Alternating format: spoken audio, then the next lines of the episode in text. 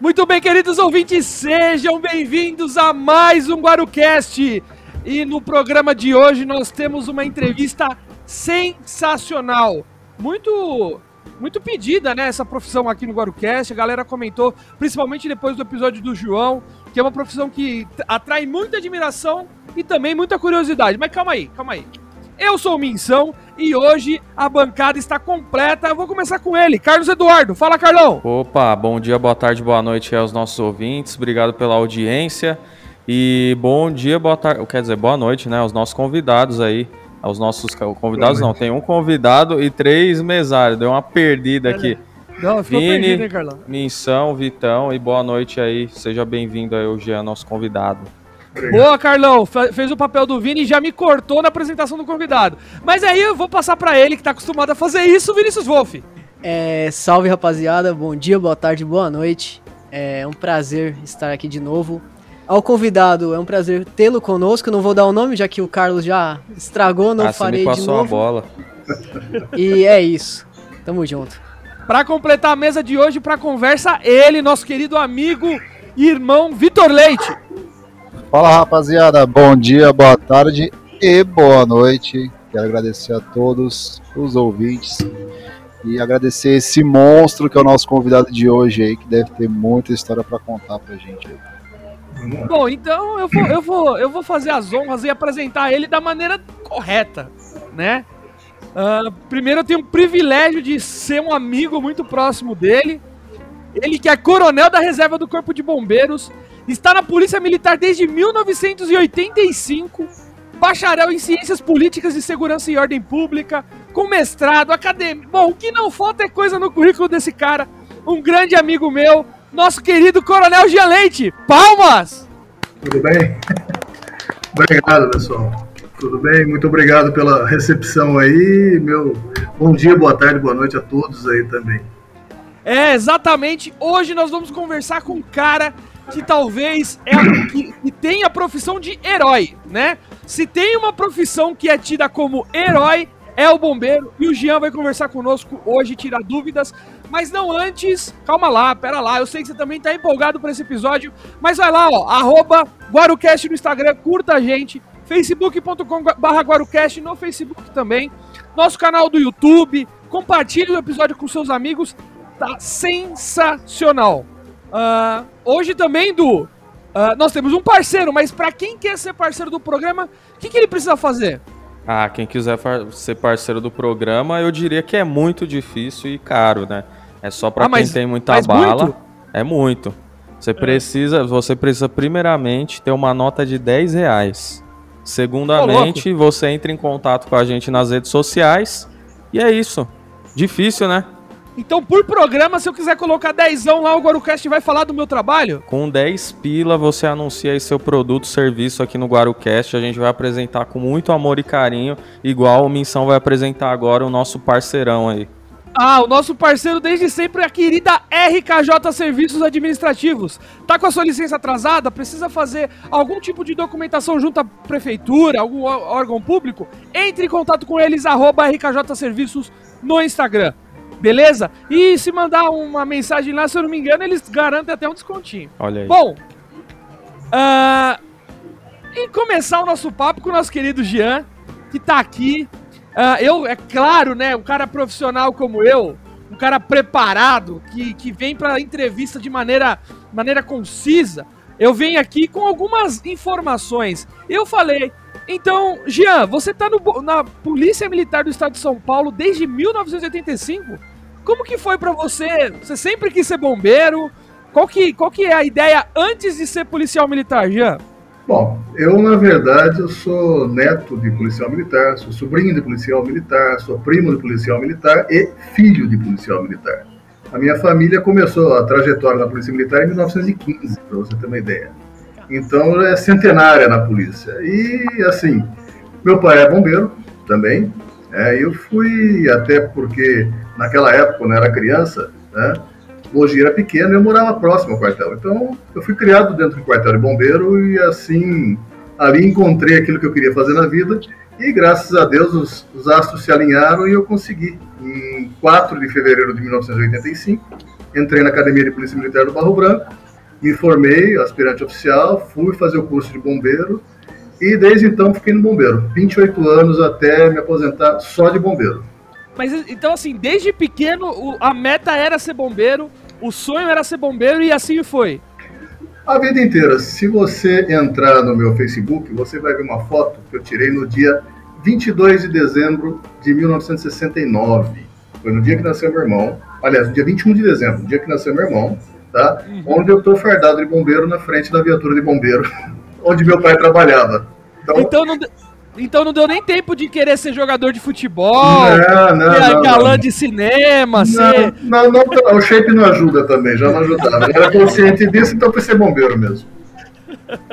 Oh, mas pra e... ser bombeiro tem que ter um shape bom, hein?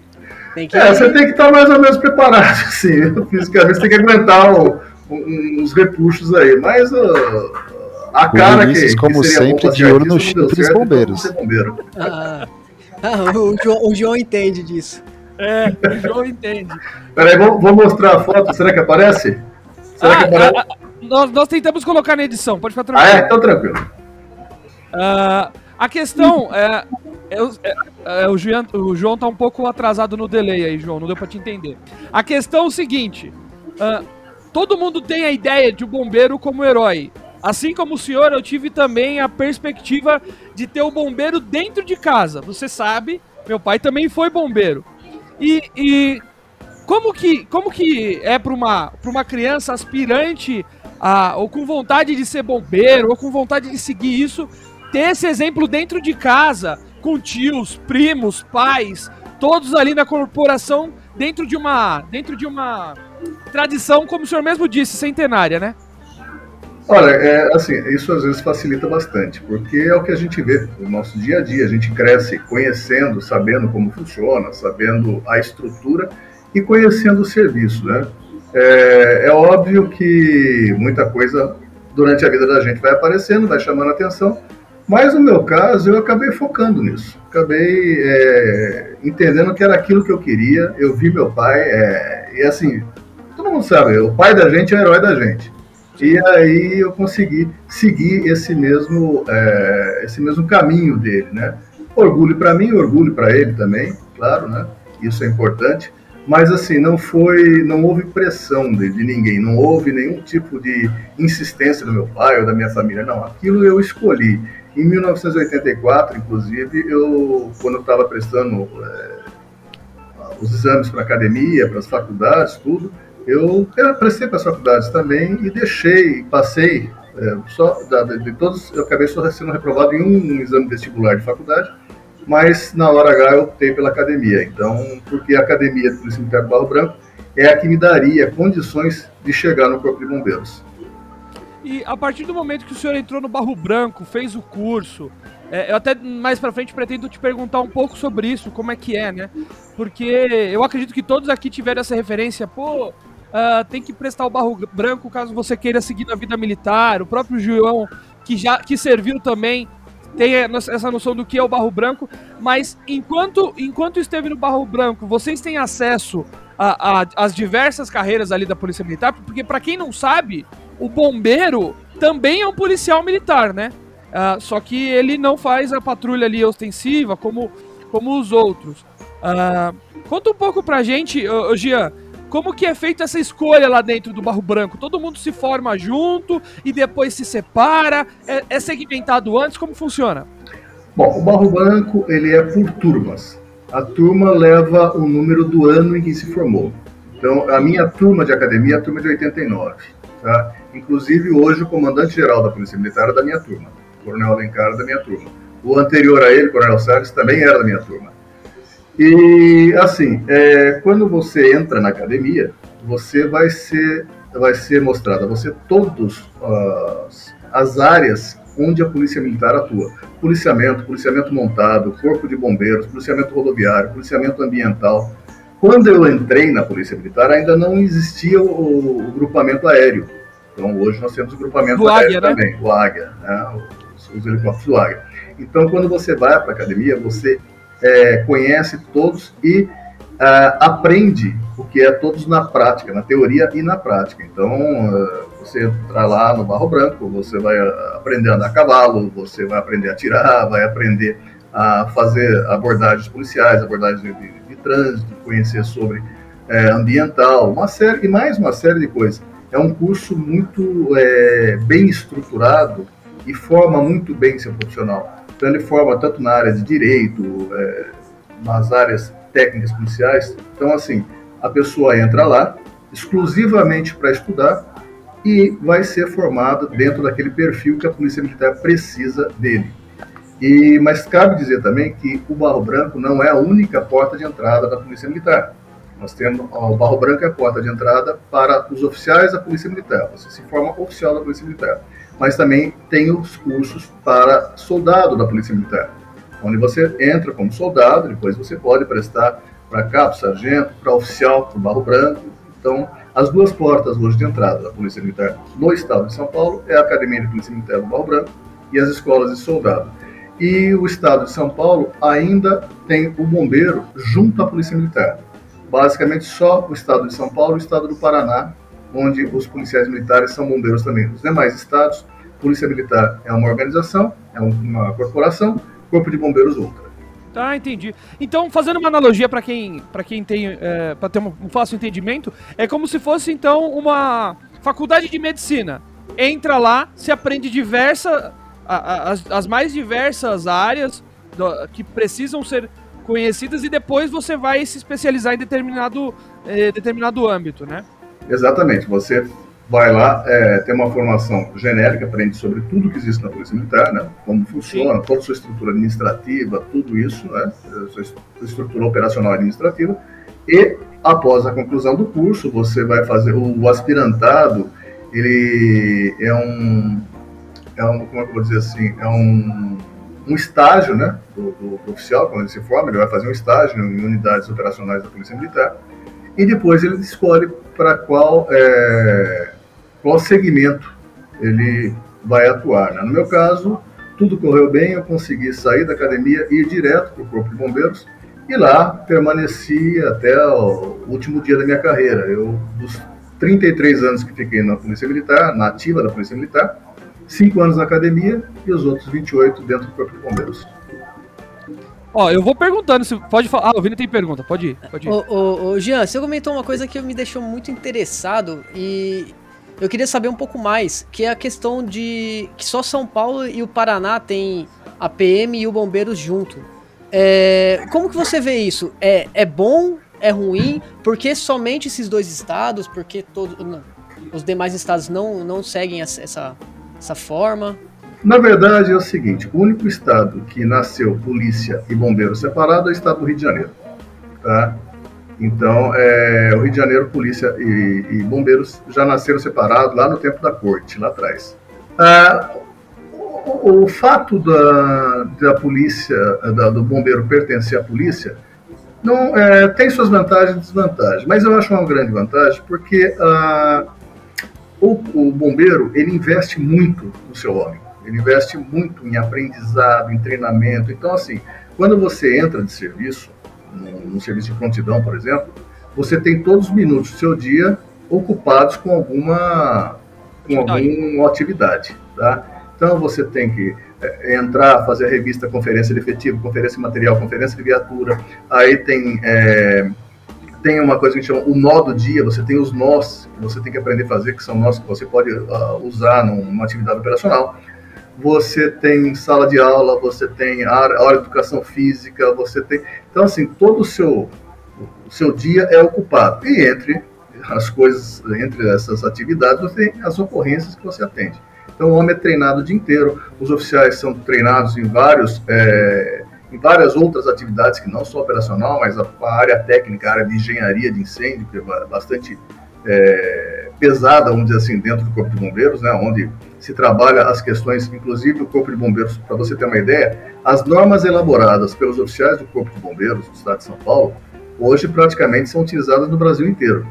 Então, é aqui que a gente começa a, a criar uma legislação de segurança contra incêndio que praticamente é válida no Brasil inteiro. Quase todos os estados usam a mesma legislação.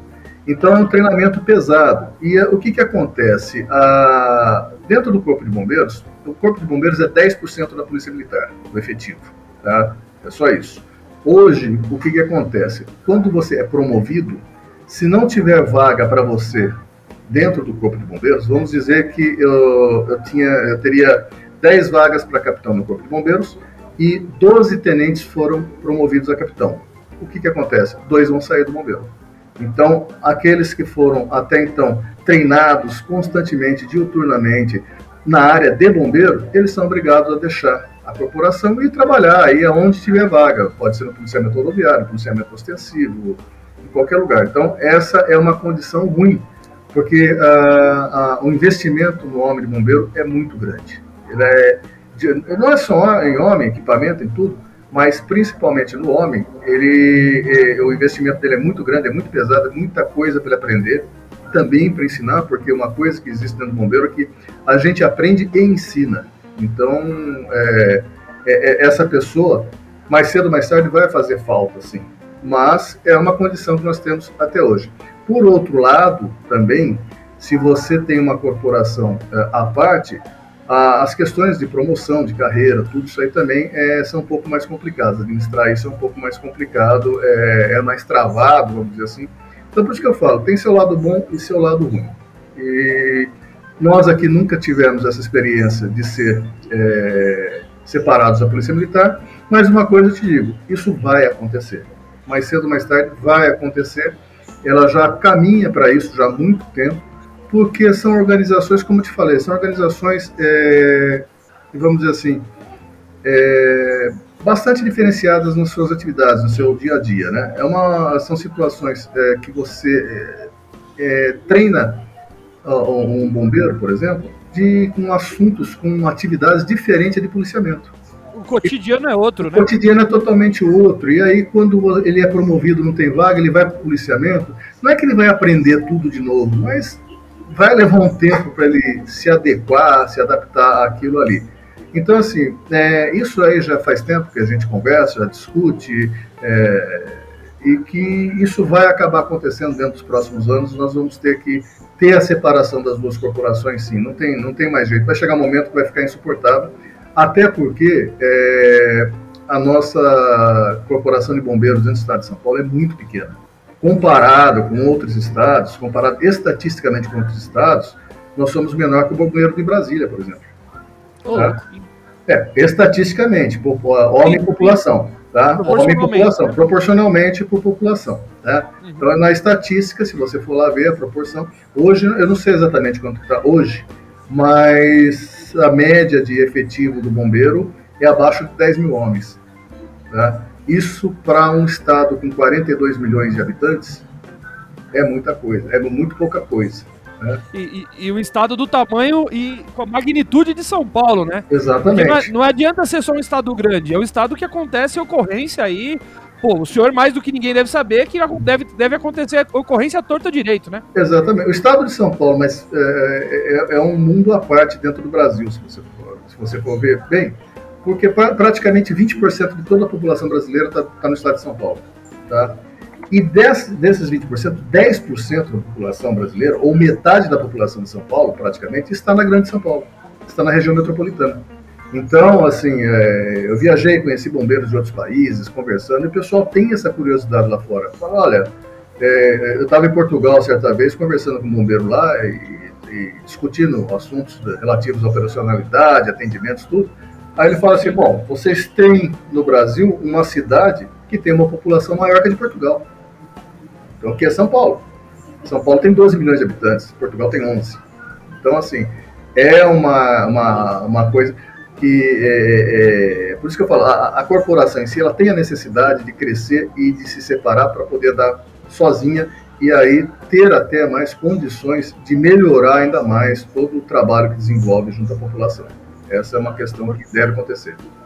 Porque nós imaginamos, né? Uma cidade do tamanho de São Paulo precisa de um efetivo uh, enorme, né? Porque o bombeiro hoje, eu não sei se isso persiste, mas antigamente o bombeiro cuidava desde uma, de um problema doméstico, de uma queda até até uma batida de trânsito, um problema numa edificação, um afogamento, enfim, são diversas áreas, né?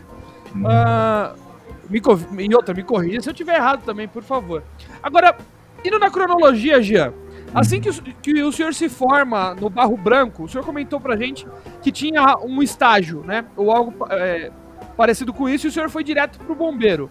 Uh, o senhor, eu acredito que o senhor deve ter se formado jovem, e ir do jovem também para esse estágio aprender com provavelmente profissionais que tinham mais anos de carreira do que o senhor, porém hierarquicamente abaixo, né? Como que, como que isso funcionou para o senhor no começo? Teve uma fácil aceitação? Foi algo que o senhor precisava se provar dia a dia? Como que isso funcionou? Olha, é o seguinte, a gente tem que ter noção que não é porque você chega numa condição superior a alguém que você sabe mais que ela, que você... É assim, no bombeiro, aquilo que eu te falei. Eu te ensino e você me ensina. Não importa se eu sou coronel ou se você é soldado. Eu tenho a te ensinar e você tem a me ensinar. E no bombeiro isso é muito forte, ok? Uhum. A gente aprende e isso também traz para gente uma confiança muito grande no parceiro, tá? Aquele cara que está trabalhando com você. Então a gente usa, costumava dizer assim no, no bombeiro, né? Se você vai descer um poço por uma corda, você tem que confiar no cara que está segurando a corda lá em cima. Então você tem que. Então não importa quem é você. Então quando eu cheguei, eu saí da academia, eu fui trabalhar eh, como estagiário, eu fui para o então terceiro grupamento de busca e salvamento no litoral, do, litoral paulista. Tá? Hoje é o grupamento de bombeiros marítimos. Né? Então, naquela época era trabalho de praia, fui lá, conheci, obviamente, quando eu cheguei. E, e um detalhe, né? Esse trabalho dentro do Corpo de Bombeiros é o único do litoral. Quer dizer, é um bombeiro diferente dentro do Corpo de Bombeiros. É uma atividade ah, tem, específica. Tem essa diferenciação dentro do bombeiros. Então, tem o bombeiro que, por exemplo, apaga incêndio, tem um bombeiro que re, re, faz é, resgate em, em, em é, marítimo, tem bombeiro que. Como, como que é feita essa segmentação, Jean? Bom, nós temos os grupamentos de bombeiros que fazem todo tipo de atividade de incêndio, salvamento e tudo mais, né? Essas é, atividades comunitárias e tudo mais. E tem o bombeiro de, o grupamento marítimo que faz tudo que está na faixa de areia. Então ele trabalha com a prevenção de afogamento, salvamento marítimo, uma série de coisas no litoral, mas eles estão relacionados a, a, a, mar e praia, praticamente, vamos dizer assim. Não é só isso, mas vamos dar essa explicação. Então é um serviço totalmente diferenciado. Embora existam serviços similares praticados pelas unidades de bombeiro aqui da capital, por exemplo, o posto de bombeiro de Guarapiranga, eles fazem alguma coisa similar ao serviço de guarda-vidas do litoral, só que na represa de Guarapiranga. Tá? É similar, existe essa situação. Porém, esses bombeiros que trabalham na, no litoral, que trabalham no grupamento marítimo, que a gente chama de GBMAR, eles têm um treinamento específico para isso. Então, eles têm um, um conhecimento é, mais diferenciado ainda. Eles aprenderam tudo aquilo que a gente aprendeu como bombeiro, mas para trabalhar na praia, eles tiveram que ter um treinamento é, especial, que é um curso de guarda-vida que eles fizeram, um curso de três meses, que é, é, é pesado, é puxado, né? Mas é um curso uhum. que, que dá ó, habilitação para iniciar no serviço. Não é que ele vai fazer o curso, não. É habilitar para iniciar no serviço de guarda-vidas. Depois ele vai aprendendo. Então, quando você chega nesses lugares, e chega em qualquer unidade, você tem que é, adquirir conhecimento. E com quem você vai adquirir conhecimento? Com a sua tropa. Com quem já está lá, né? Com quem já está lá. Isso é muito importante. É, é, muita coisa, é muito equipamento, é muito conhecimento, é, muita, é muito procedimento operacional diferenciado. Então, tudo isso você vai aprendendo. E boa parte daquilo que a gente escreve, por exemplo, como procedimento, nós temos um, um, um material que a gente chama de procedimento operacional padrão, e tudo aquilo que a gente faz está escrito. Então, como é que você entra num, num apartamento em chamas, por exemplo, é, desde como você arromba a porta até como você se comporta no final do incêndio, por exemplo, se for um incêndio. Né? Então existe o um procedimento operacional padrão. Qual equipamento que você vai levar, como que você vai arrombar a porta, como que você vai agir lá dentro, o que, que você vai fazer para evitar, por exemplo, estragar mais do que o fogo, né? Então coisas desse jeito. Então, é, então tem todo esse tipo de coisa. E isso você, isso você aprende com os outros e transforma isso em procedimentos. Então, não só a questão teórica vira procedimento no bombeiro, mas a questão prática também, aprendendo com o dia a dia. é o ensinamento empírico, né, que chamam, que é justamente que você aprende enquanto vai realizando as ações. Agora é interessante destacar também que tá vendo, ó, o bombeiro ele tem que fazer um curso especial, tem que se dedicar para fazer resgate né, marítimo, e tem um monte de bananão, para não falar outra coisa, Jean, que enche a lata de cerveja, enche a cara de álcool e vai pro meio do mar, né? Pular e vai onda. lá, é, vai pular onda, vai entrar lá no meio do mar pra, pra, pra brincar de, Pra sair a de. Michael Phelps, né? É, Só que com... Infelizmente tem. Tem E aí sobra pra quem? Sobra É. pra quem? Pro bombeiro que tá lá. Olha, se você passar um dia só na praia, no alto, na alta temporada, um dia de praia, você vai ver coisas ali que até Deus duvida, sabe? Tem coisa ali que você não, você não faz ideia do que acontece. É, Nego entrando de âncora no mar. é nossa senhora, cada coisa ali, sabe? E, e, assim, é difícil você explicar para a pessoa que não deve se comportar daquele jeito, né? Porque todo mundo assim, e os meus direitos, né? E os meus direitos de fazer o que eu quero, de fazer burrice? Ó, por que eu posso fazer, né? E assim, É- pô, é, é terrível, criança perdida, é criança que perdeu a mãe, mãe que perdeu a criança, é afogamento, pessoal embriagado, é tudo, tem de tudo, tem de tudo que você pode imaginar, tem ali. Porque é difícil você chegar pra uma pessoa em sã consciência e, e, é, e mudar a cabeça dela pra algo que ela tá fazendo errado. Ou seja, de convencer ela. Imagina convencer alguém bêbado, né? Puta, deve ser maravilhoso. É, é Eu não teria né? paciência, não. Eu, ia- é, eu não É ia ter paciência, não. Eu ia capotar na porrada logo e já era. Então, Não, não, não Vai- pode ser assim. Tem que... Fingir que não viu. Não, não, não pode. É. Tem os limites. Tem, que não tem... viu. Pra você ter uma ideia, uma das coisas. dormir, né? É, uma das coisas que o bombeiro de, de praia faz ali, aquele bombeiro do, do- do grupamento marítimo, é às vezes tem que ficar de olho em algumas pessoas que deitam na, na, pra tomar sol, pra ver se o cara tá desmaiado, não tá. É, porque o cara fica ali, toma uma insolação ali e, não, e desmaia, e coisa fica feia, meu. Queimaduras graves até na, na pessoa. E você tem que ficar de olho até nisso. Até nisso você tem que estar esperto pra ir falar, ô, tá na hora de virar, vira aí, pô. Acha outro lado agora. Então, Virou chapeiro, né? é, virou Virou chapeiro. chapeiro. É, exatamente. Então são, são, são detalhes, né? Que a gente não tem, às vezes, pessoas. Eu lembro que uma vez no, eu vi um jornal Vale Paraibano e ele fez uma das prof- ele fez um- uma reportagem sobre. Era, era verão, bem. Sim. Era um verão pesado até, estava bem quente. E ele fez uma, uma, uma reportagem sobre profissões que todo mundo achava que queria ter durante o verão. Então, tinha provador de cerveja, tinha o cara que faz lá os testes de cerveja na, na, na, na época era, Sim. era branco, Degustador, né? degustador. é. Degustador de cerveja. É. Agora é tudo, é tudo uma coisa só, agora é Ambev, mas na época em Jacareí era Brahma, tinha Kaiser, Brahma tal. Tinha, e uma das, das, da- das profissões ele foi falar com os bombeiros de praia, né? Os bombeiros marítimos, né? Uhum. Porque todo mundo tem a impressão, pô, trabalhar na praia ainda Tranquilidade, na né? praia, coisa de louco, coisa linda. Não, aí o cara começou a explicar como é que funciona, o que, que é, o que tem que fazer.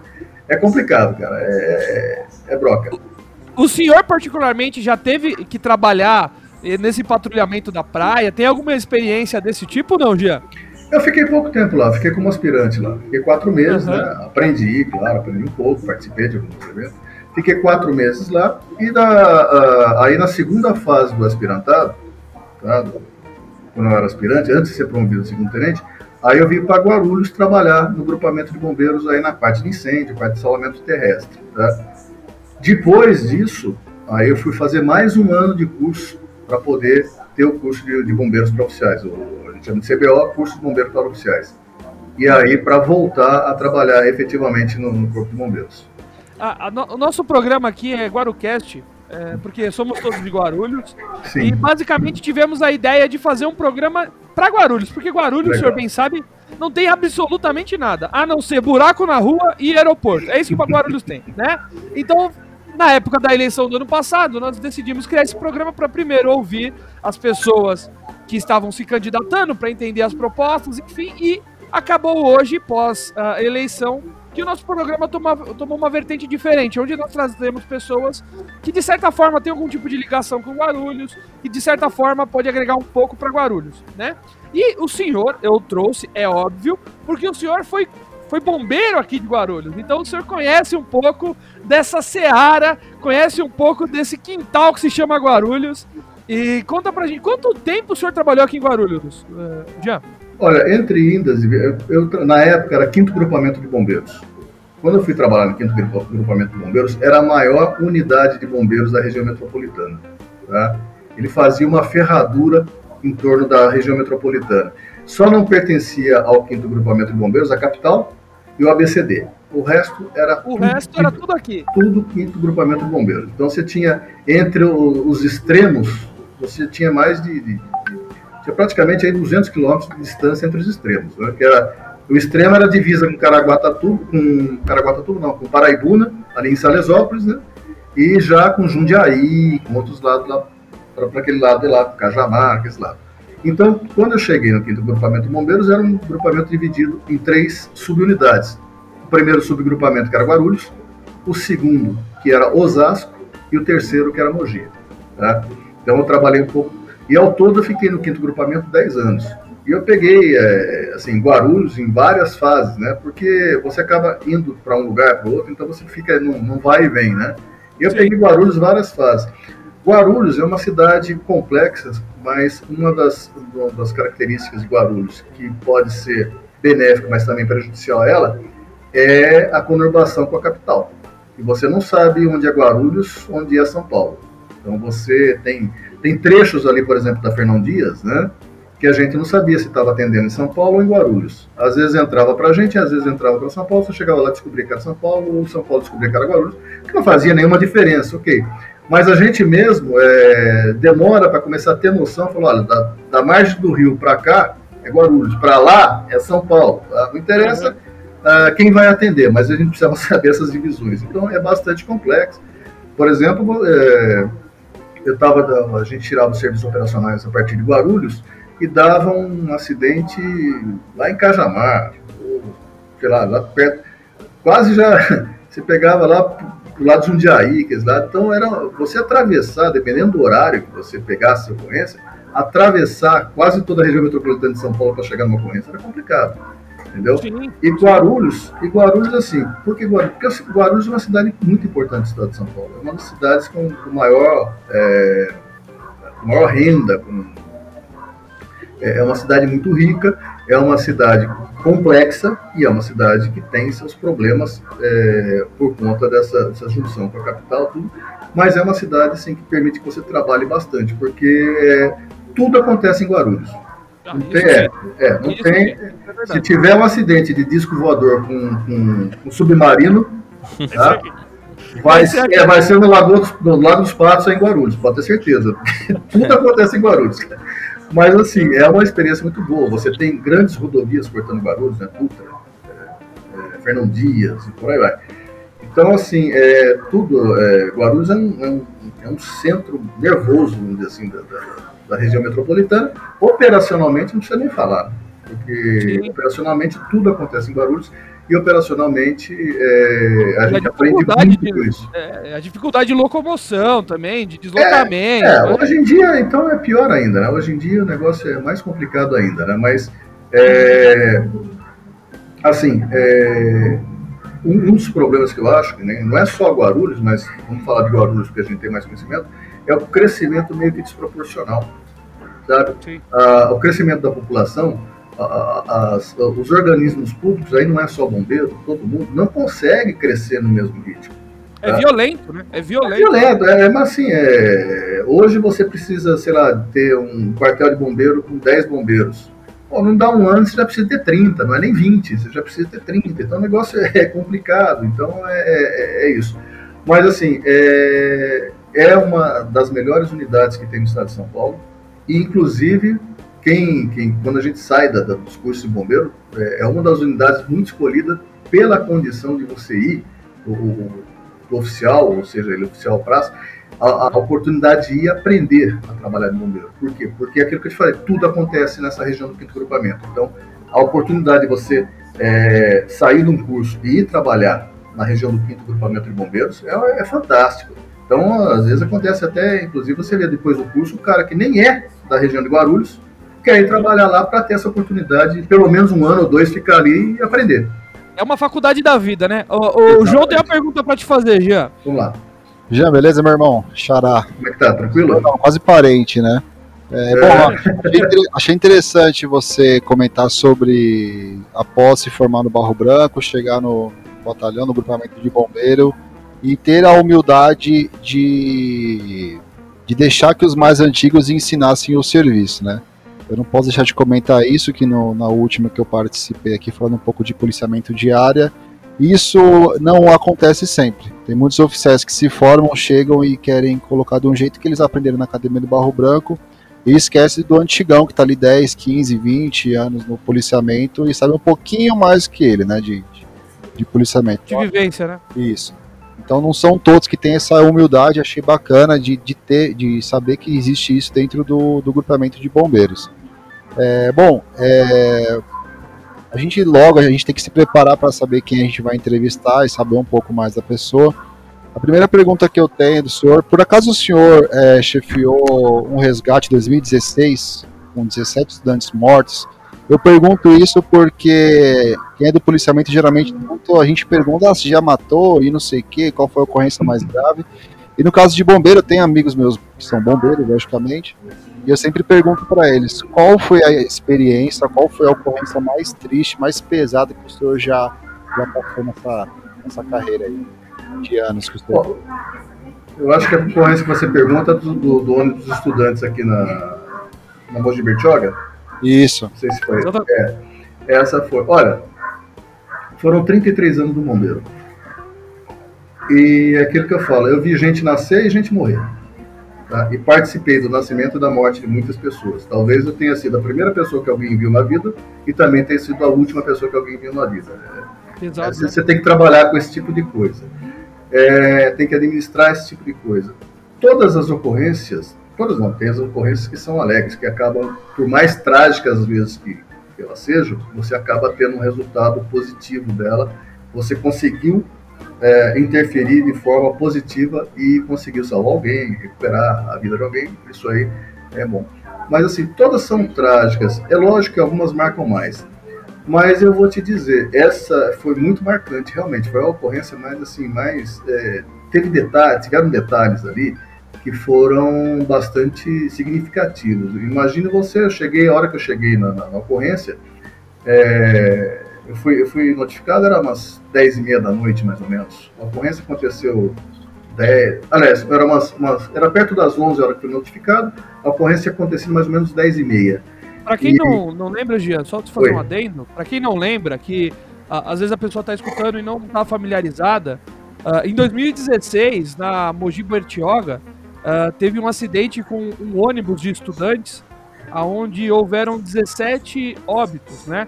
Uh, é só para passar um pouco do contexto antes né, do, do ocorrido para quem está ouvindo. Uh, quando o senhor chegou lá, já, já, já tinha acontecido o acidente? Como é que foi? É, eu fui o acidente aconteceu por volta das 10h30 da noite, eu fui notificado por volta de umas 15 ou, ou 10 para as 11 da noite, fui para o local, cheguei lá, na verdade, é uma, era a área de, de, de Bertioga, onde aconteceu a ocorrência. Tá? Uhum. É, embora Mogi das Cruzes fosse, tivesse os, os, os, postos de bombeiro mais próximos da, da, ocorrência. Né? Por isso que teve mais, mais viatura de Mogi lá do que de, de, de Bertioga, propriamente dito, de Santos também. Cheguei lá, a situação, ônibus tombado, é, praticamente todos os corpos ainda dentro da, da, do ônibus, né? Alguns uns dois ou três só retirados, estavam trabalhando porque tinha que remover banco, cortar ferragem, uma série de coisas. O ônibus ficou numa situação bastante complicada, né? Numa, fazer o travamento do ônibus para as equipes poder trabalhar, tudo isso, fazer é, todo, toda a situação, deixar toda a situação estável, estabilizada, estabilização da, da, da do veículo para poder as equipes entrar, tudo. Foi bastante complicado. Oi, para falar. Porque também não é simples assim de chegar lá e retirar os corpos, não. não você tem que você tem que fazer um trabalho com que para manter que o ônibus não, des, não caia, não deslize, é. não, não vire, né? Tem todo esse trabalho. É, o primeiro que chega no local, ele determina como vai ser. Ele tem que analisar a situação, fazer todos os procedimentos, porque você tem que garantir a segurança dos bombeiros também. Né? Sim, sim. Pelo menos dentro do, do possível, a maior condição de segurança possível para que eles trabalhem ali. E chegando lá, tal, todos esses corpos ainda presos dentro das ferragens, tudo lá. Eu entrei no ônibus, acompanhar os procedimentos, a gente tem que avaliar, verificar o que está acontecendo, tudo, né? O pessoal uhum. explicando, aí você já recebe ali de quem está comandando a, a, ocorrência até a sua chegada, porque, é, assim, é, na, na, eu era comandante de uma unidade de bombeiro, eu era tenente-coronel, então quando eu cheguei lá eram capitães que estavam, já tinha um capitão comandando a ocorrência lá, aí ele passa o comando para mim, porém ele me põe a par de tudo que está acontecendo ali, tá? E aí ele estava explicando, e assim, uma coisa que chamou muita atenção é que, pô, tinha é, celular caído no chão, tinha um celular específico caído num banco ali, do lado de um banco, né? E aí toca o telefone e aparece lá, mãe. Nossa. Aí o que, que você vai fazer? Você vai atender e falar, olha, nós estamos tirando o corpo da sua filha, que está aqui, presa no, no meio dos bancos aqui, sabe? Óbvio, né? Que é terrível. Isso aconteceu de monte. Você tirar os corpos dali, colocar para o pessoal levar, tudo. É uma situação que choca, chama atenção. Mas, assim, uma, uma, uma, uma ocorrência, para você ver que algumas coisas marcam. Só uma dúvida, Gian. Nessa, nessa ocorrência, é, houve alguma pessoa que conseguiu escapar, é, sobreviveu dessa, dessa, dessa situação? Ou todos foram Olha, eu, não, eu não, não, me lembro direito. Na hora que cheguei lá, só tinha. Não, teve feridos também. Teve gente que saiu viva de lá. E, ah. e, e, também teve gente que saiu, que, que saiu viva, mas morreu no hospital. Teve gente que saiu viva, assim. Na, não me lembro se tinha. Acho que todos que estavam vivos já tinham sido retirados na hora que eu cheguei.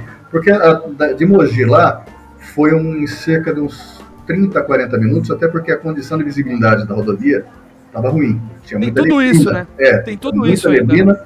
Quando nós chegamos num ponto da serra ainda, nós tivemos que sair pela contramão, porque estava tudo parado, né? todo o trânsito parado. Eu, embora fosse 10 e meia da noite, ainda tinha movimentos que muitas daquelas pessoas vêm estudar em Mogi, então você tinha um movimento até que razoável na rodovia, então uma série de coisas levei de 30, acho que mais ou menos 40 minutos na realidade.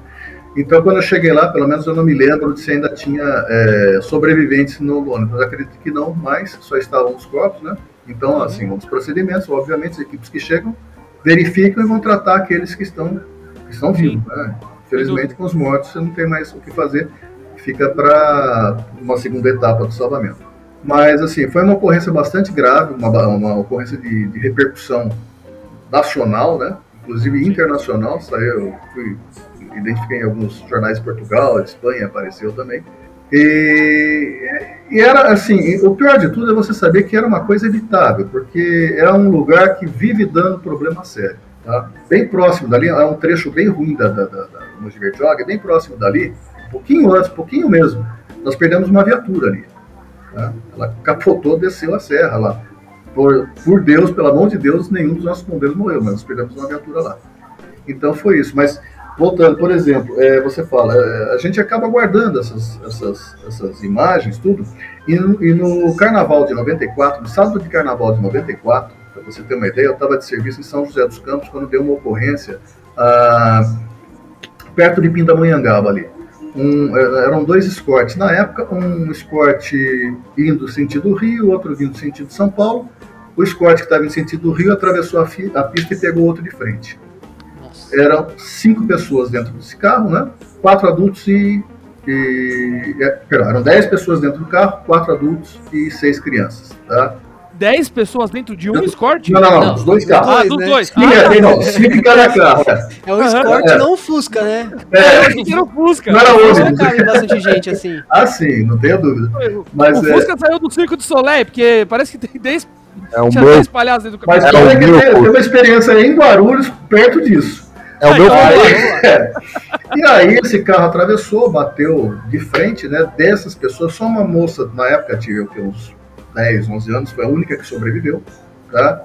E foi assim, marcou por quê? Porque foi a primeira ocorrência, literalmente, que eu peguei envolvendo criança e morta. Então, isso choca bastante. Então, isso é complicado, e é complicado para todos nós, porque você, criança bala, sabe? É uma situação, você tem aquela noção de criança, você é uma indefesa. Não é que você não se abala pela morte do adulto, não é essa a questão.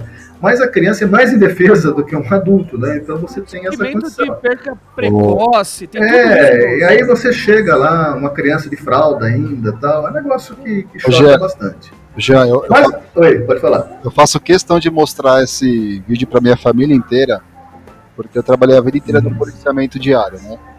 E de 2015 até o ano passado no policiamento de Rocan. E a minha, eu acho que travou do, do, do João ali. Tá me ouvindo agora? Ô, João. João, com começa de novo que deu uma travada aí. É, começa de novo que travou tudo, beleza, irmão. Beleza, Jean, eu vou fazer questão de mostrar esse, essa gravação, essa live, essa participação sua pra minha família inteira. Porque eu trabalhei a vida inteira no policiamento diário e eles sempre falavam assim, né? Ah, por que, que você não vai pro bombeiro que é mais tranquilo? Aí ouvindo você agora, assim, cara, eu vejo que não é tão tranquilo, não. É assim, a grama do vizinho é sempre mais bonita, né? É. Ah, sim, isso é verdade. Isso é. Então, assim, não é, é são situações diferentes, são condições diferentes. Né? É, e a gente, lógico, você. É, é uma. É, assim, o bombeiro, às vezes, o pessoal ah, é, é, muito arriscado. Sim, tem seu risco, claro. Né? Todos nós, acho que todas as profissões têm seu risco. Mas é um risco calculado, principalmente hoje em dia. Você tem técnicas, tem tecnologias para trabalhar e você aprende a fazer a trabalhar com as tecnologias, com as técnicas, com as pessoas. Então é um risco calculado. O policiamento é a mesma coisa. Nada impede de, de dar tudo errado. O dia que acorda para dar errado, dá errado. Não tem. Não adianta, né? É, não adianta. Então assim é tudo é, é, são trabalhos de risco realmente, são trabalhos muito é, específicos e é onde o homem tem que ter um treinamento, tem que ter um, um uma, uma condição de conhecimento e técnica muito grande. Uma coisa só que eu acho que peca, e não é só o Corpo de Bombeiros de São Paulo ou a Polícia Militar de São Paulo, mas todas as polícias, pelo menos do Brasil, é que falta uma assistência psicológica por trás do homem. Eu, eu ia comentar justamente é, isso, Jean. Exatamente. Porque o que, que acontece? É, eu costumava dizer assim que nós que trabalhamos nessas principalmente bombeiro, polícia, hospitais, em algumas condições, a gente vai ver coisas né, durante a nossa vida é, operacional, nossa vida profissional, que a maior parte dos mortais não vão ver. Tá? Assim, você vai participar de muitas coisas, você vai tomar muitas decisões, você vai influenciar até na, na, condição de sobrevivência das pessoas. Né? Não pode errar, né? Você não, não pode errar. errar. Não é uma condição, exato. Não é uma condição, mas você erra. E se você erra e sabe que você erra, então é pior ainda. Né? Que, sei lá, você fez alguma coisa que poderia ter feito melhor. Então, sempre você é, acaba é, perguntando o que, que eu poderia ter feito melhor, o que, que eu poderia ter amenizado daquilo ali. A gente sempre senta com o pessoal e fala, e aí, o que aconteceu? O que, que você viu? O que, que nós fizemos certo? O que nós fizemos errado? Porque a gente tem, a gente sabe que todo mundo erra. Mas a gente é aquilo que a gente não pode. Errar não é uma condição, mas acontece. Né? E isso precisa ser muito bem avaliado. E aí eu falo o seguinte: é, existe serviço psicológico da polícia? Existe. Mas não, não dentro daquela, da, de uma dimensão que precisava realmente. A gente acompanha a, a tropa, eu sempre tive junto com a minha tropa ali conversando, tudo assim. Eu, eu sempre achei que não é porque eu sou oficial comandante de uma unidade que eu não tenho que estar na ocorrência, muito pelo contrário. Se eu tô lá. É o exemplo, né? Exatamente, eu tenho que puxar é, o pessoal comigo, eu tenho que arrastar, não tem que, que, que, dar o exemplo, tem que arrastar o pessoal, por exemplo. Né? Uhum. E lá a gente trabalhava muito isso aí, e esse tipo de coisa, então você acaba conhecendo, e dentro do bombeiro ainda, tem uma diferença da polícia, porque ah, dentro do, do, serviço de policiamento, por quê? Porque o serviço de policiamento, a maioria, a maioria do tempo, o pessoal está na rua, está espalhado. No bombeiro, boa parte do tempo, nós estamos dentro do quartel. Então a gente está convivendo então você até acaba conhecendo mais, acaba conhecendo até os familiares dos seus, dos seus comandados ali e tal, tem contato com todos. E você vê que comportamentos vão mudando ao longo do tempo. Você busca ajudar o cara, olha, vamos apresentar você na, no serviço psicológico e tal, mas não existe assim uma estrutura que suporte por tanto tempo esse serviço para o homem. Então, assim, isso é uma coisa que eu acho que peca, que essa falta desse suporte psicológico para a tropa no geral. É, existe, existe, mas é, infelizmente não é o suficiente. Está melhorando, eu sei, o pessoal está evoluindo, o pessoal trabalha bastante com isso, mas não é o suficiente. E você percebe muito bem durante o tempo a, como muda o perfil de uma pessoa trabalhando com esse tipo de coisa. É, a gente, a gente destaca que não é por causa da falta de habilidade, mas é pelo tamanho da, é, da, das condições que são apresentadas para esse profissional, né, Jean?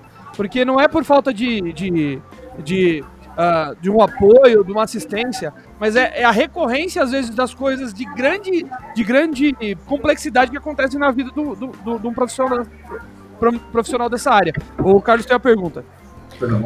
Ô Jean, por essa falta de assistência, não, não falta, né, mas que deveria ser mais ampla, segundo a sua opinião, você acaba tendo que dar um suporte maior assim para os bombeiros mais jovens, assim menos experientes? Olha, na verdade, a gente tenta é, observar uh, o dia a dia de todo mundo. Aquilo que eu te falei, a gente tem a vantagem no bombeiro de ter mais tempo disponível junto com a tropa. Porque se não tem ocorrência, a tropa está dentro do quartel. Diferente do policiamento, que o pessoal chega no quartel, faz uh, a revista da tropa, da, da viatura, pega a viatura e vai para a rua. Então o comandante ele vai passar, vai encontrar as viaturas na rua para não, dentro do bombeiro todo, estão dentro do quartel. Então você está ali toda hora passando por um, passando por outro, você está percebendo. Hum. E sim, é, é, é, você tem que estar tá sempre dando apoio, não só todos, né? Todos nós sempre dando, dando apoio um para o outro ali, ajudando e percebendo e, e, ficando esperto, porque muitas vezes eu recebia lá, chegava um sargento, às vezes o próprio soldado mesmo chegava e falava, olha, comandante, ó, fulano não está bem. Dá uma olhada lá com ele e tal, porque, sei lá, Hoje, assim, ele, ele não é o normal, não está no normal dele, está muito nervoso, está muito sensível, tá muito, não é o normal do cara, entendeu? Então, então, assim, o pessoal um se preocupa com o outro, não está olhando o que está acontecendo com o outro. E essas mudanças, pela proximidade que a gente tem ali, né, no dia a dia, é fácil de observar. Então, a gente observa, chama a pessoa, tal, conversa. Dentro do possível, a gente caminha para o serviço psicológico, tal, é que, é aquilo que eu falei, é, é poderia ser uma assistência maior. Existe, existe, mas eu acredito que ela não consegue acompanhar uh, ao longo do todo o período necessário para atender essa pessoa. Mas é aquela ideia, né, Jean? Desculpa até te cortar, mas é aquela é. ideia. Além dos problemas é, que o bombeiro enf enfrenta no cotidiano, da uhum. profissão, tem os problemas pessoais também, né? Exatamente. Então, o cara não tá blindado de um problema em casa, alguma coisa assim. E às vezes tem que enfrentar um problema em casa que já não é fácil e ir pro trabalho e enfrentar situações como a que você comentou aqui, que eu tenho certeza que a gente comentou aqui de duas, de, pô, de 33 anos, são, né, são, são pouquíssimas, né? Enfim, e além de tudo, ir pro trabalho e enfrentar situações dessas. É, eu acho que é por isso que a Irmandade, na minha opinião, na minha visão, tá? O senso de irmandade, de, de, de proximidade do corpo de bombeiros, talvez seja maior até do que da própria polícia militar. O João pode até me corrigir se eu estiver errado, mas me parece que o, o, o, bombeiro depende muito mais do irmão do lado ali para esse auxílio diário de, de empatia, né? Da situação que estão vivendo, do que no, na própria polícia militar. O policiamento diário é. também, Rafa. O policiamento diário também precisa da irmandade ali. Só que o problema é que é o seguinte, o policial, o policial diária, eu não sei como que é dentro do, do, do grupamento de bombeiro, mas o policial diária geralmente é, ele tá ali trabalhando, tal, de boa, e às vezes ele depende de um bravo. Todo policial hoje faz um biquinho, faz um bravo de segurança. E às vezes o, o policial evita é, mostrar para o parceiro, até mostrar até para o médico, enfim, que ele está precisando de um tratamento psiquiátrico ou psicó psicólogo pela questão de ter o medo de perder a arma ou ficar afastado do policiamento, do serviço operacional, e ele acaba perdendo okay. Entendeu? Acaba perdendo dois serviços numa tacada só, né? Exatamente, cara. Ele acaba. E o diário. É, Pode falar. Você quer saber uma situação que às vezes a pessoa não tem noção, é, é. mas aquilo que falou, é, é, é o que o João está falando, é uma condição é, é, o estresse elevado. O bombeiro tem uma vantagem de não ficar trabalhando o dia inteiro esperando levar um tiro pelas costas, tá? Porque o policial militar de rua, ele é um alvo ambulante. É, isso é. Então ele pode levar, então, ele, além de tudo, ele tem que se preocupar com isso ainda, tá? Quer dizer, não é pouco, né?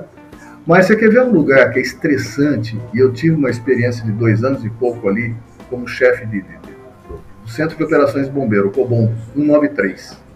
Então, porra, melhor serviço do mundo. Eu vou lá, fico atendendo o telefone 12 horas durante o dia. Aí eu descanso 24 e volto para trabalhar mais 12 horas durante a noite e, e descanso 48. Tá? tendo, em noção, tendo em vista que a escala normal do bombeiro é 24, né? O bombeiro é, 24, trabalha 24. Normal é 24 48, né? Agora uhum. o cara trabalha no Cobom. Essas 12 horas que o cara trabalha. É um inferno. Eu, aquilo, imagina você recebendo o telefonema 93 de toda a região metropolitana. Tá? É uma média de 600 ligações por hora. Meu 10 Deus. por minuto. Maria. Entendeu? E ali cai de tudo. Tudo que você pode imaginar. É assim, lógico, tem muita bobagem, que não tem nada a ver, que acabam ligando para lá. O pessoal liga e liga até como perguntando as coisas, né? Tipo, balcando informações, né? Ah, para que eu preciso resolver problema, para quem que eu ligo? Pô, mas Telemarketing fica no é, chinelo, é, né? Exatamente. E o cara, e ali liga, e muitas ocorrências, às vezes, o cara ele tem que acompanhar, ele, ele não sai nem do, do, do 93, ele recebe a ligação, começa a desenvolver, vai acompanhando. Nós tivemos um, uma situação lá que entrou pelo 93 o pedido de um cara que foi esfaqueado lá na região da Guarapiranga, e o cara não era de São Paulo, ele não sabia onde ele estava. E, o, e, o, enquanto a gente. É, ele queria ajuda, e ele foi assaltado, foi esfaqueado, tudo. E, e, enquanto isso, o bombeiro tentando tirar alguma informação dele. Pô, por onde você passou, o que, que você viu? Aí, por sorte, era um bombeiro que conhecia bem a região lá. O que, que você viu? Ah, você viu, passou por tal Quer dizer, ele foi cercando e orientando tanto as unidades de bombeiro quanto de policiamento aonde esse cara poderia estar. Levou umas duas horas e meia acharam o cara. Entendeu? Olha, olha, olha a situação. E o estresse, quantas vezes a gente chega ali e às vezes você tem que chegar no, no, no, no atendente ali e falar pro cara, ó, para, desliga tudo, sai daqui. Vai descansar, vai respirar, vai. Porque é muita coisa em cima da, da cabeça do cara, é muita ligação, é muita. É. Então, às vezes não parece. Fala, pô, só atender telefone? Não era. Ó, ó, ó, bronca que tem. Imagina você, agora hoje é tudo Copom, tá tudo no Copom. O, só o bombeiro tinha 600 ligações por hora. Imagina toda, toda a região metropolitana, bombeiro e polícia. Quanto que não dá. Então é um negócio complicado. A pessoa, quando liga, ela tá no momento, talvez, do ápice ali do, do, do nervosismo, da. Sim, sim, você, você tem que saber, exatamente, coordenar isso, conseguir tirar a informação que você precisa da pessoa. Entendeu? Exato, incrível, incrível, incrível. É complicado. É. Se alguém Mas, não tiver pergunta, eu tenho. Deixa eu só voltar uma coisa. Lembra que você falou, você falou, perguntou lá se as 10 pessoas estão no carro? Aham, uhum, perfeito. Aí, é, antigamente, aí na Duta, tinha a fábrica de bolacha, ali, que eu esqueci o nome dela. Onde é o Poupa Tempo hoje. Tá. É, ali eu esqueci o nome, acho que é. Não, não sei, bom. ali, é, ali bateu um, um gol, né, bateu no guarda-reio sozinho, bateu e se espedaçou. Tinha 12 pessoas dentro. Peraí. 12 pessoas dentro de um gol? Dentro de um gol. Entre criança e adulto, 12 pessoas dentro do gol. Nossa. Oh, eu não quadrado, é. É, o, é, era, quadrado. É. Era, era um time de futebol, o juiz e o gol. É. Gandula, praticamente. E o gol. Excelente, Alguns servirão de airbag, certeza. Exatamente. Então ali aí, tivemos morte, tivemos tudo. E ali. Vai ver que nem machucou, né? Tava tão compacto que. Ah, Olha, quando eu cheguei ali, o, o motorista estava bem mal, a esposa dele já tinha morrido e uma criança já tinha morrido. Né? E, tinha, e também saiu, tiramos uma criança lá dentro totalmente ilesa. Né? O carro ele desmanchou, pra você ter uma ideia. O cara, logicamente, estava alcoolizado, tinha vindo numa festa, estava indo para outra tal. Mas tinha 12 pessoas no gol. Você chega lá e fala, pô, cadê o outro carro, né? Que bateu. Eu vou comprar um não. Não tem só esse bateu, mas peraí o número não fecha aqui, tem muita gente aqui, né? não é uma Kombi. Agora... Tinha cara dentro do motor? Não é possível. Agora, o porta-luva tinha três. Agora eu fiquei feliz com a minha Paraty. Oi? Agora eu fiquei feliz com a minha Paraty. Botar umas 20. Sabe, se cara 12 dentro do gol, cabe uns 14 dentro da Paraty, pelo menos. É, pelo menos. Dá pra fazer, dá pra fazer Uber, João. Ó que beleza. Ó, não, é escolar, pô. Já a gente tá falando. É, a gente tá falando, infelizmente acaba falando de algumas é, ocorrências trágicas, como essas que a gente comentou, mas teve alguma inusitada, assim, que você tipo, chegou a não acreditar na hora que você viu? A, além, além de 12 pessoas num gol? É, exato, exato, exato. Bom, Porque eu duvido, essa... eu duvido que o João, no tempo de policiamento dele, foi perseguir lobisomem. Perseguir lobisomem? Como assim?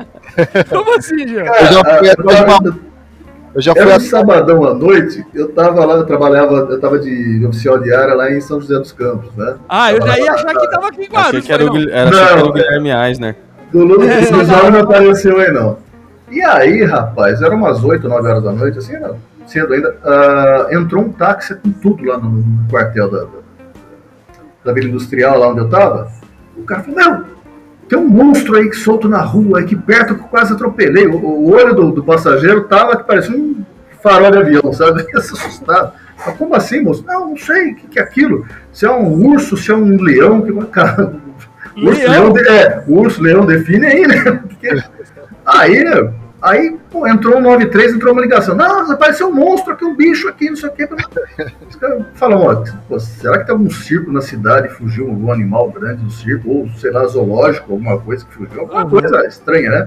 Sim. Aí começou a chover de ligação. Aí choveu de ligação. Ah, o que apareceu, não sei o que aqui, tá por aqui. Aí nós saímos, o tiro de guerra ali perto, né? Passamos no tiro de guerra, olhando lá, o sentinela também tava com os olhos desse tamanho, que o bicho apareceu lá para ele. O que aconteceu? Não, pô, é um bicho aí, parece um lobisomem que passou aqui que está indo para lá. E fomos indo, fomos indo. Quando chegou num certo ponto, tinha uma matazinha lá, nós íamos, os cachorros dando pega num, num cachorro, só que maior que eles, né? É. E entrou pro meio do mato e foi, não tinha como ir atrás. Aí no dia seguinte começou a aparecer lá, que saiu no jornal lá que lobisomem aparece em São José dos Campos. e nós atrás dos lobisomens. Pô, que diabo é isso aí? Mas assim, levou uns três dias para descobrir o que, que era. Pegaram o lobisomem. Era um hum. lobo guará é, maior do que a média de, de, tamanho dele, sabe? E conseguiram capturar esse animal tal, depois levaram para soltar. Ah, então era um lobo guará, afinal. É, realmente parece um lobisomem. O bicho é feio pra caramba. e tem, mas até descobri que era um lobo guará, era um lobisomem que tava lá. Né? Imagina a cabeça do, do, de vocês na hora. Chegou o taxista, pô, vamos botar, vamos fazer um exame toxicológico nesse cara. Esse cara tá maluco. tá aí, aí, o, o 93, o 93 falou, beleza, agora vamos atrás do lobisomem, né? Aí em Guarulhos o cavalo caiu pelo telhado da casa. Entrou pelo telhado da casa.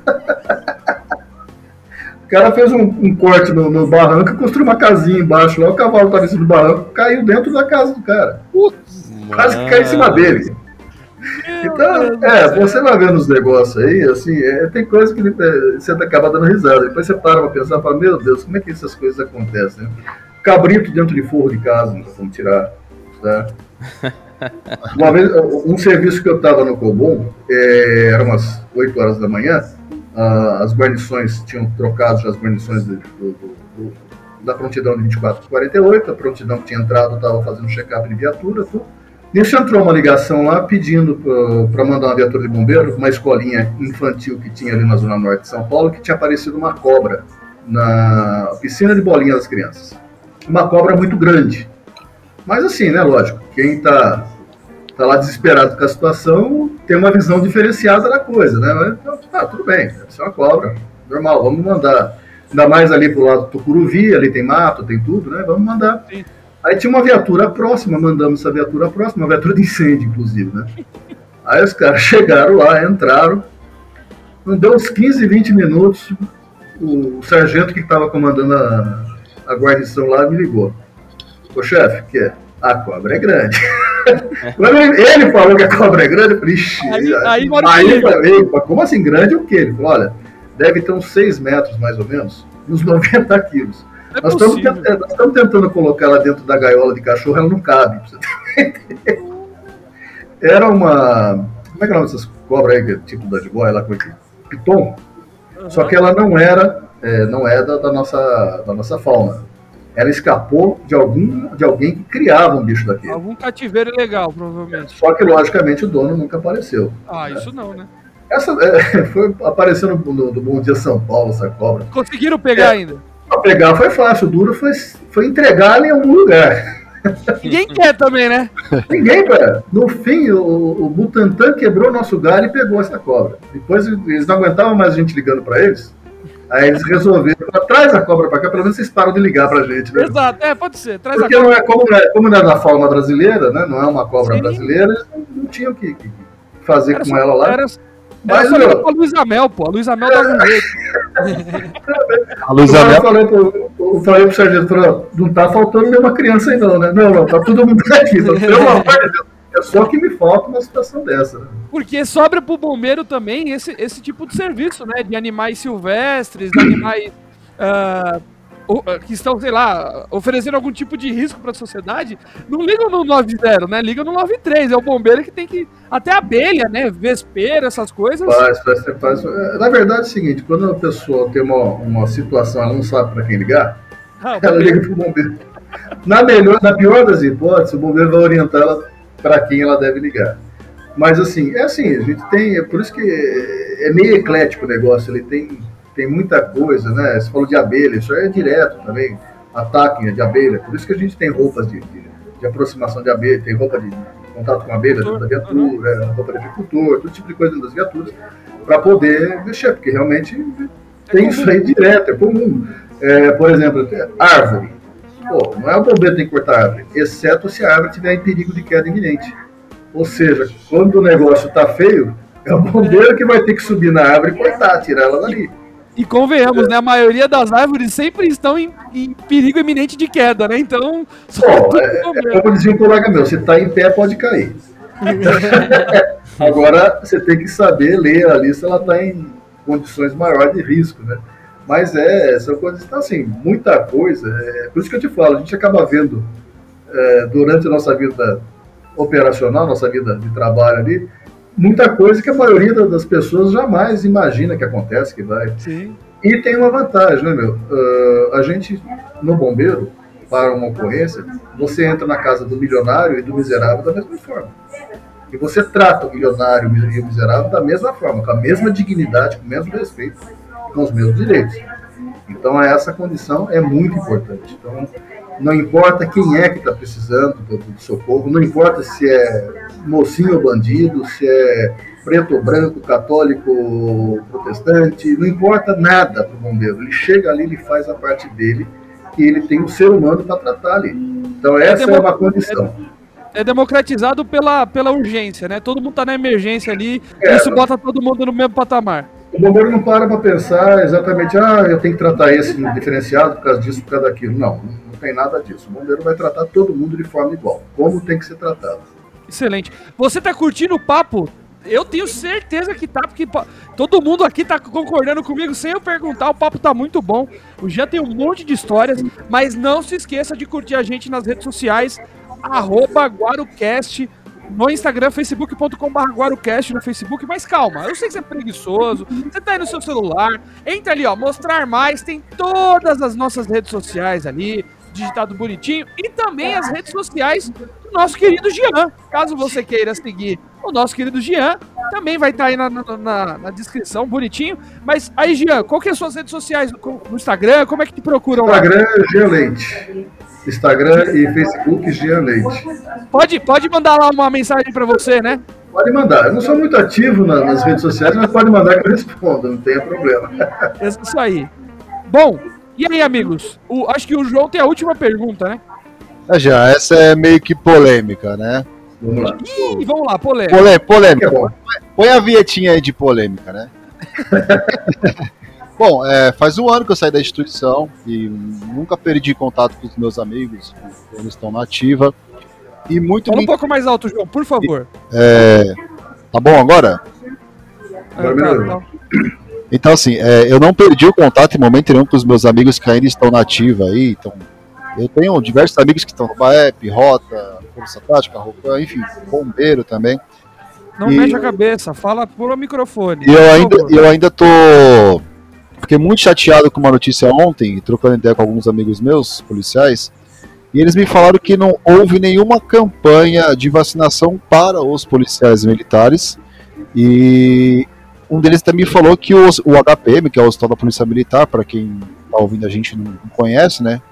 O, o HPM, tá sem leito, tá sem condições de atender esses policiais que continuam contraindo o vírus.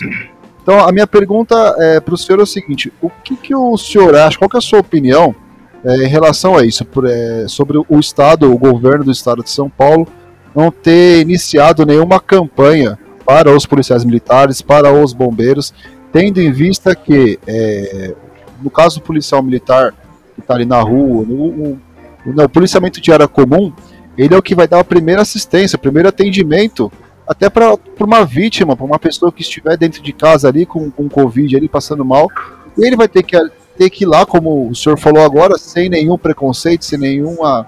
Vai ter que ir lá socorrer e pronto, acabou. Ah, tá com Covid? Eu vou ter que contrair, provavelmente, para socorrer essa pessoa, porque é a minha função. Né? Então, pessoal, o que o senhor acha sobre isso daí? Olha, João, eu vou, vou, vou, vou ter mais, mais um fato ocorrido comigo. Eu estava indo para São Paulo de viatura, estava eu e motorista, tinha um acidente com um motoqueiro na, na, na Marginal Tietê, ali bem em frente ao Corinthians. E é o que você falou. É, dificilmente é o bombeiro que vai chegar primeiro na ocorrência, porque o bombeiro está no quartel na maioria das vezes. Só como no meu caso ali, que eu me deparei com ocorrência durante o meu trajeto. Né? Geralmente é o policiamento de área que vai ser o primeiro a chegar na ocorrência. E cheguei ali, o cara tinha se machucado bastante e tal, os, os policiais estavam, um estava controlando o trânsito para não piorar a situação e o outro estava tentando dar um atendimento para ele.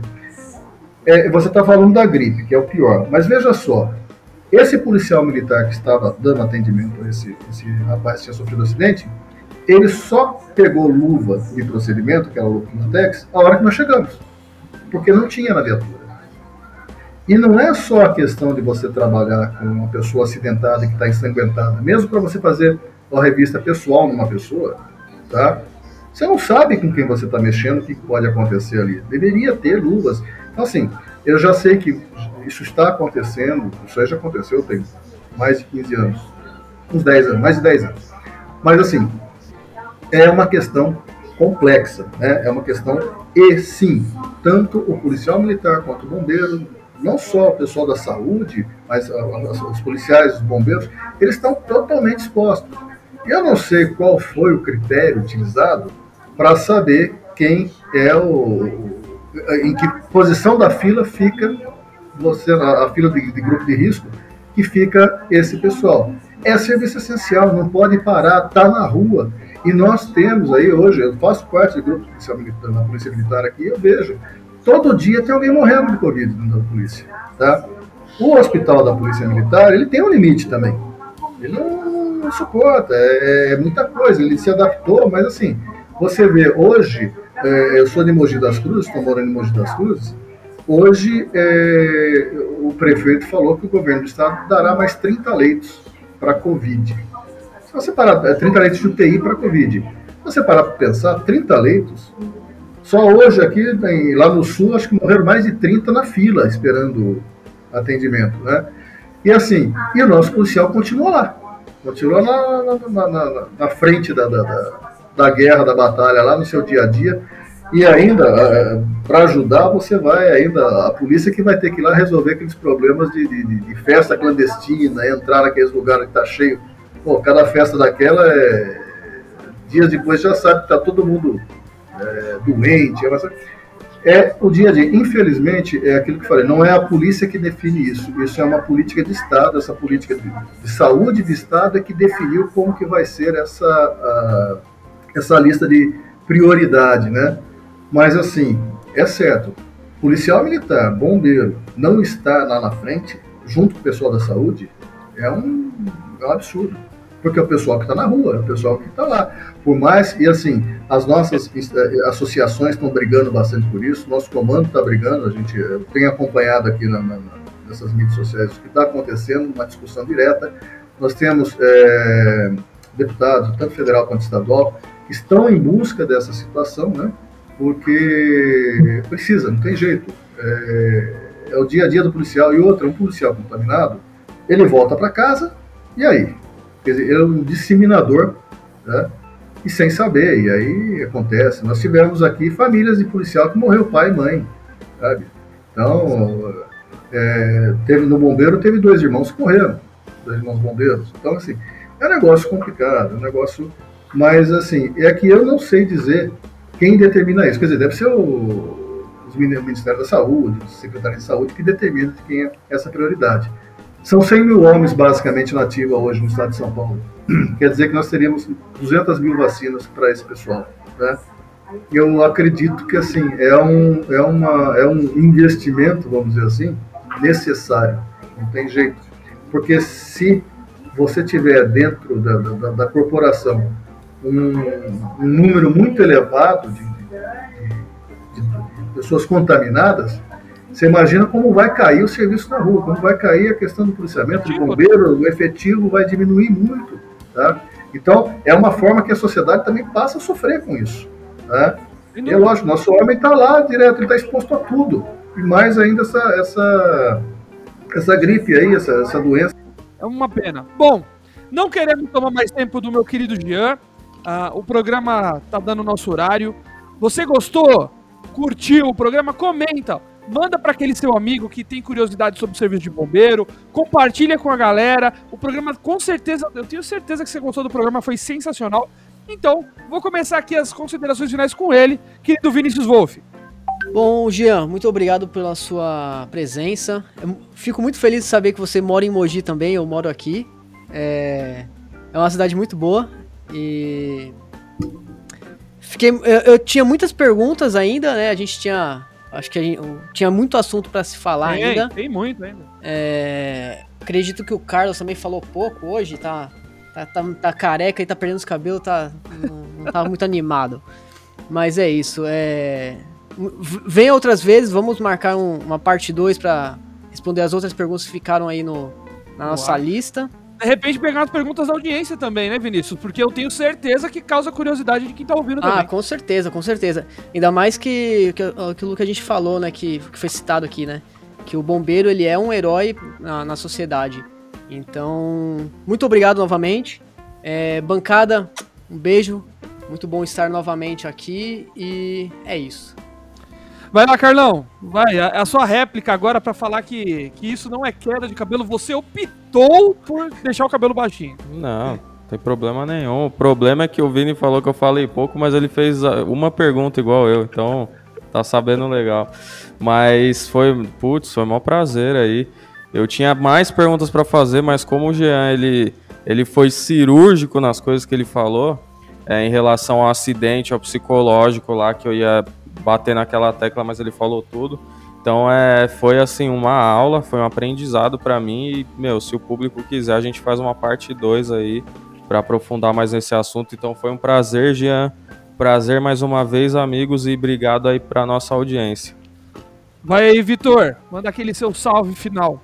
Bom, queria agradecer ao senhor pela atenção, pela oportunidade aí, né, que teve com a gente aí todos esse, esses minutos, esses longos e divertidos minutos, ter compartilhado algumas histórias. Desculpa pelo Vinícius de ter falado sobre o shape dos bombeiros, né? O físico atlético. Mas ele costuma sempre dar umas dessa mesmo, é, acontece. Não, mas é. eu fiz um elogio. É que você não entendeu. Você é, um, é um pouco limitado. Tá mas eu fiz um elogio. É tá porque bom. o bombeiro ele carrega muito peso. Então gente, eu, eu, eu, quis pontuar isso. A gente, mas tudo bem, tudo A gente vai fingir que é sobre isso mesmo, tá? Do, sobre, sobre o condicionamento físico dos bombeiros. Mas tá é, bom, queria tá agradecer. Tá foi bom conversar com o irmão de farda aí, foi bom saber um pouco mais. Eu, eu não sabia, eu não sabia de tantas mazelas assim dentro da, da, do grupamento de bombeiros também. E valeu mesmo e bora pra parte 2 aí. Obrigado. Ah, mas isso com certeza. Isso eu já quero a parte 2. Eu só não quero ficar três horas aqui, porque eu tenho certeza que já tem outra coisa pra fazer. Mas já tá o convite ao vivo. Volta, te, quero uma segunda, uma terceira vez, porque assunto não falta. Eu vou agradecer, é claro, o Jean, que além de tudo tem o privilégio de chamar de amigo, né? Tenho como minha família. Muito obrigado, Jean, por participar. Muito obrigado por estar aqui conversar com a gente, tirar a dúvida dessa galera aqui que é, é leiga, é um bando de ignorante. Obrigado por dar luz de sabedoria nesse programa. Um baita programa para você. Agora você faça a sua parte. Curta, comenta, compartilha, manda pra galera e não se esqueça de inscrever no nosso canal. Esse programa ficou por aqui hoje. Um beijo, um abraço e até mais.